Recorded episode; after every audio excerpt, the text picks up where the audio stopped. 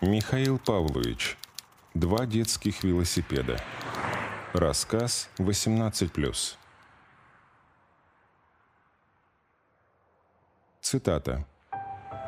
«Прежде чем прийти в равновесие, чаши весов должны колебаться». Теодор Драйзер. Глава первая. Сегодня его погода. Серые облака затянули небосвод так, что на нем не было даже крошечного просвета. Находясь в постоянном движении, облака, перетекая друг в друга, вели завораживающий танец ветра и водяного пара. Ангелы, рай, ад – это для других. Его богом теперь стало равновесие. Все в мире должно быть уравновешено, верил он, как облака, воплощающие баланс между жарой и будущей прохладой. Он мог бы часами наблюдать облачные метаморфозы, но сейчас нельзя себе это позволить. Он захлопнул багажник, сел за руль и еще раз взглянул на небо. Сегодня его погода. еще один из списка. Он практически в конце пути.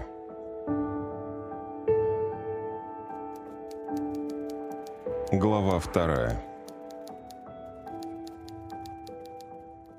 Четыре года назад. Жена старалась держаться, но не вынесла свалившегося на них. И однажды вечером он нашел ее навсегда заснувшей в кровавой ванне. Взяв ее за руку, он просидел рядом всю ночь. Когда первые лучи солнца заиграли на мокром кафельном полу, он пришел в себя. Поднялся, переоделся в сухое и чистое, но на заправке понял, что на ногах у него мокрые домашние тапочки – и это его развеселило. У всех, кто любил рыбачить, обычно в багажнике есть дополнительная канистра на случай, когда едешь рыбачить далеко от дома. Он наполнил свою подзавязку.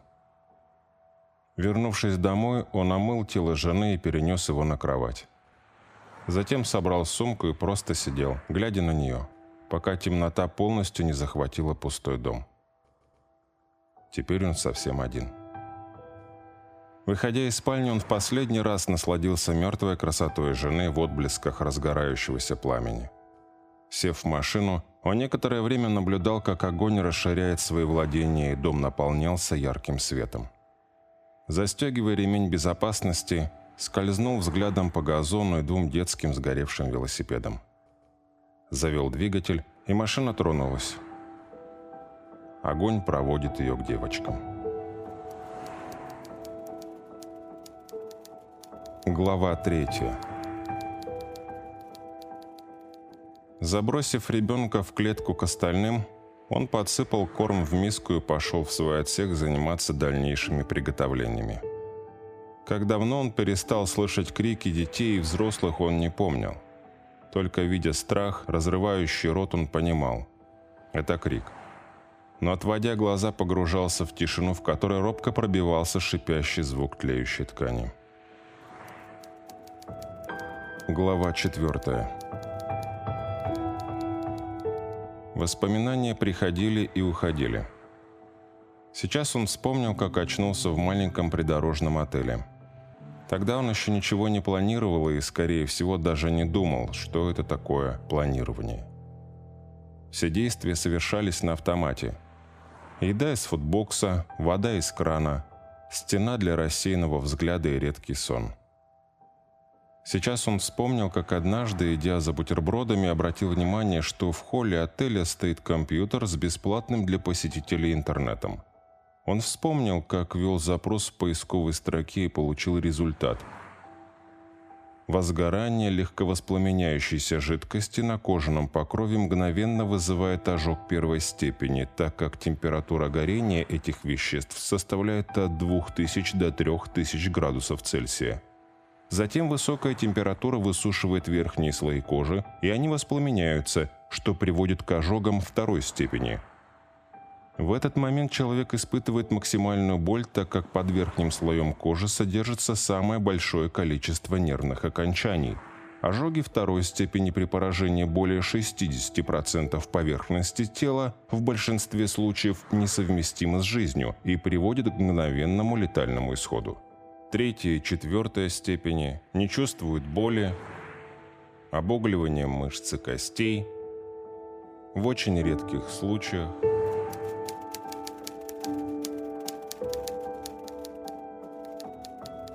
Глава пятая.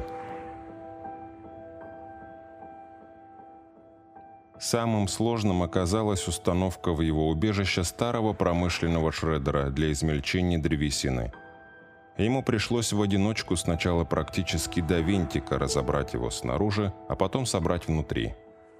Клетки он тоже сделал сам. Глава шестая.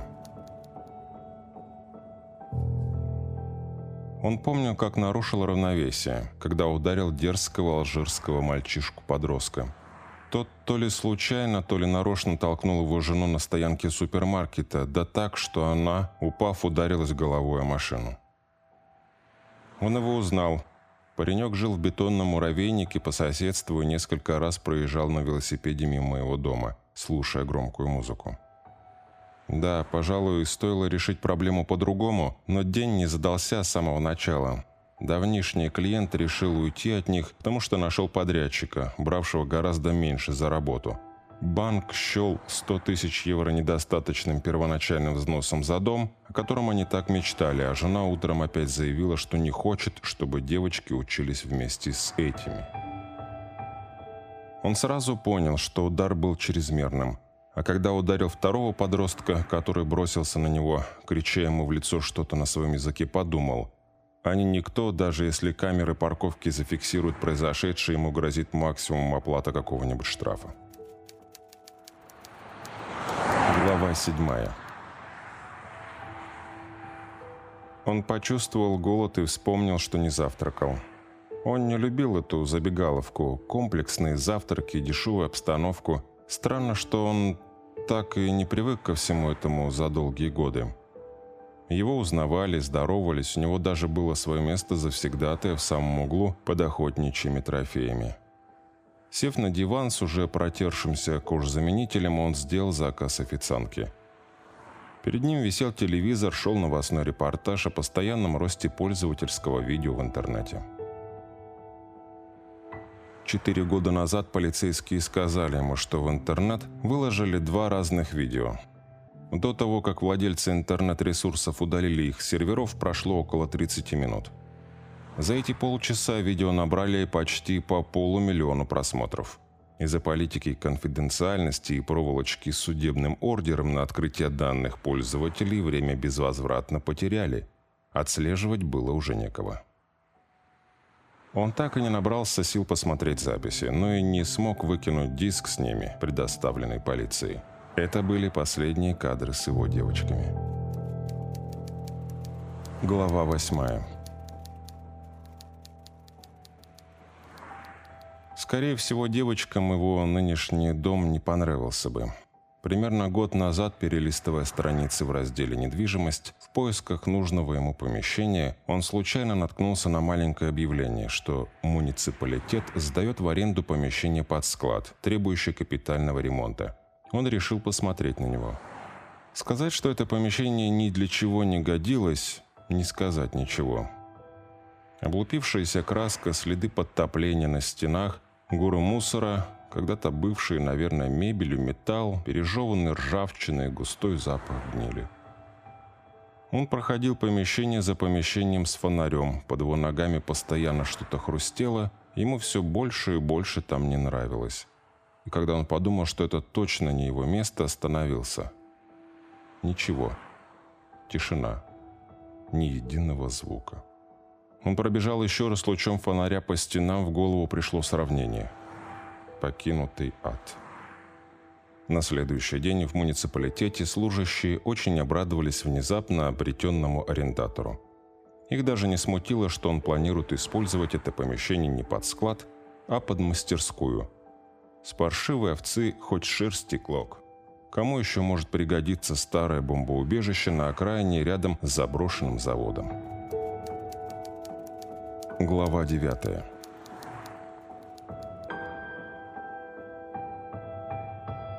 Опять приступ воспоминаний. Уже сутки он сидит в сквере напротив полицейского участка. Люди приходят и уходят, подъезжает и уезжает машина, жизнь идет своим чередом. Перед тем, как сесть на скамейку напротив участка, он встречается с полицейским, ведущим их дело. Полицейский говорит, он очень сожалеет, что расследование пошло по ложному пути. У тех подростков есть алиби, и сложно даже представить, что такое могли сотворить с детьми, такие же, по сути, дети. Он сказал, что полиция обязательно продолжит искать виновных. Ему очень-очень жаль и произнес еще много подобных слов. Он зажмурился, досчитал до десяти, затем открыл глаза. Воспоминание рассеялось. Он протянул руку, поднял листок со стола и бегло пробежался по списку из фамилий, имен, даты, адресов. Затем положил конверт с деньгами перед неопрятным детективом.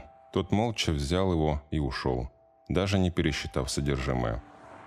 Он еще раз посмотрел на листок. Это был список всех членов их семей. Последним номером списка был 23. Глава 10. Возвращаясь из магазина электроники, он остановился у витрины рыбацкого магазина. Глаза закрылись сами собой. Задний двор и их первого съемного дома – его маленькая уютная берлога в конце двора, переоборудованная из старого сарая. Он сидит за верстаком, в тисках блесна на форель, в правой руке крохотный напильник, левая тянется за бутылкой любимого воскресного пива. Нельзя сказать, что он так уж любил возиться со снастями, ему просто нравилось проводить время в своей берлоге. Сейчас берлога наполнена солнечным светом, музыкой Red Hot Chili Peppers и его одиночеством. Внезапно, через громкую музыку, ему показалось, что он слышит чей-то крик. Убавив громкость, он почувствовал, что сердце останавливается. Это душераздирающий крик его девочек. Он понимает, что не знает, как долго это продолжается. Он бежит.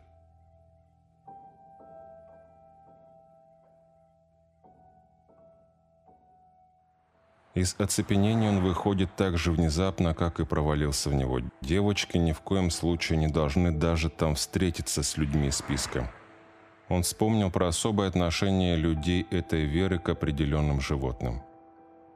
Переложив из правой руки в левую довольно увесистый пакет, в котором лежал штатив, сотовые телефоны, усилитель сотового сигнала и еще какие-то приспособления. Он двинулся дальше по залитой солнцем улице. Глава 11 На него смотрели с удивлением, когда он покупал маленьких поросят. И действительно, зачем мужчине, совершенно не похожему на фермера, поросята? Прошло почти полгода, и уже превратившиеся в свиней поросята могли полностью перейти на потребление одного лишь мяса. Глава 12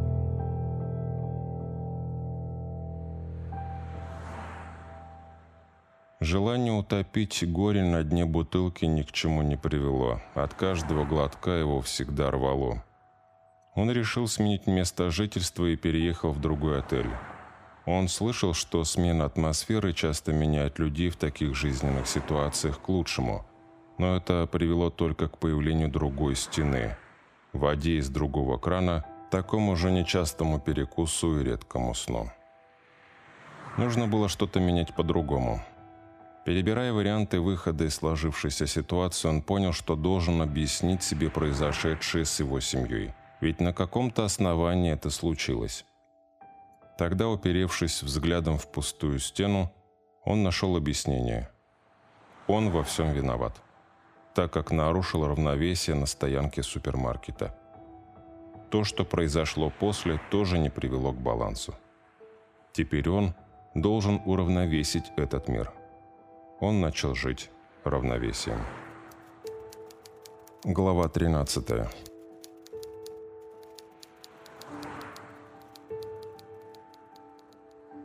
Пламя дышало воздухом его стриженной лужайки и поедало два маленьких неподвижных тельца.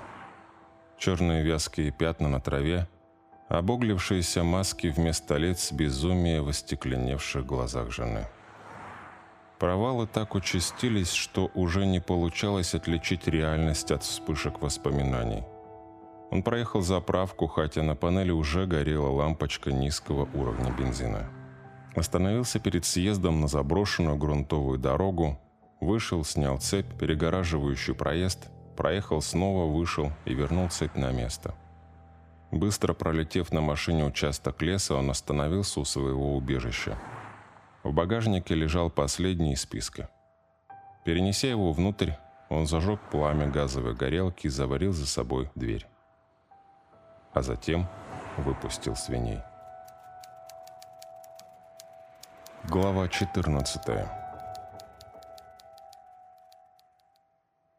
В какой-то момент он принял кровавое бульканье, вырывающееся изо рта человека, за смех радостный, искренний.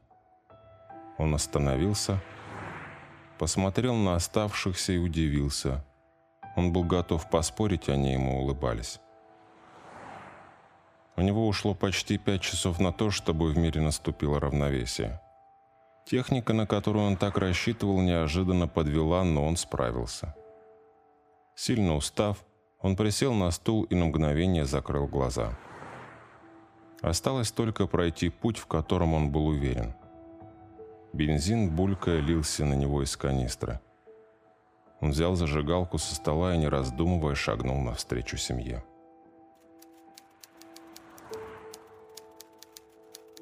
Глава 15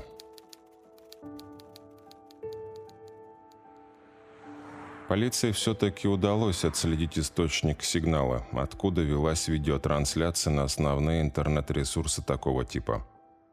Прибыв на место, они осознали, что прорваться внутрь бомбоубежища невероятно сложная задача. С большой задержкой бронированную дверь удалось вырвать пригнанным бульдозером. Пароход был открыт. Наружу вырвался характерный тяжелый железистый запах крови и сгоревшего мяса. Когда группа захвата увидела, что внутри, к ним примешалась сильная вонь рвоты. При осмотре помещения живыми были обнаружены два молодых человека. Позже выяснилось, что сердцебиение и дыхание были только видимостью жизни. Никто из них не реагировал ни на какие внешние раздражители. Сканирование их отпечатков пальцев молодых людей привело к длинному списку мелких правонарушений. А еще в их делах фигурировал факт, что четыре года назад их подозревали в причастности к делу о сожжении двух маленьких девочек. Их вина не была доказана.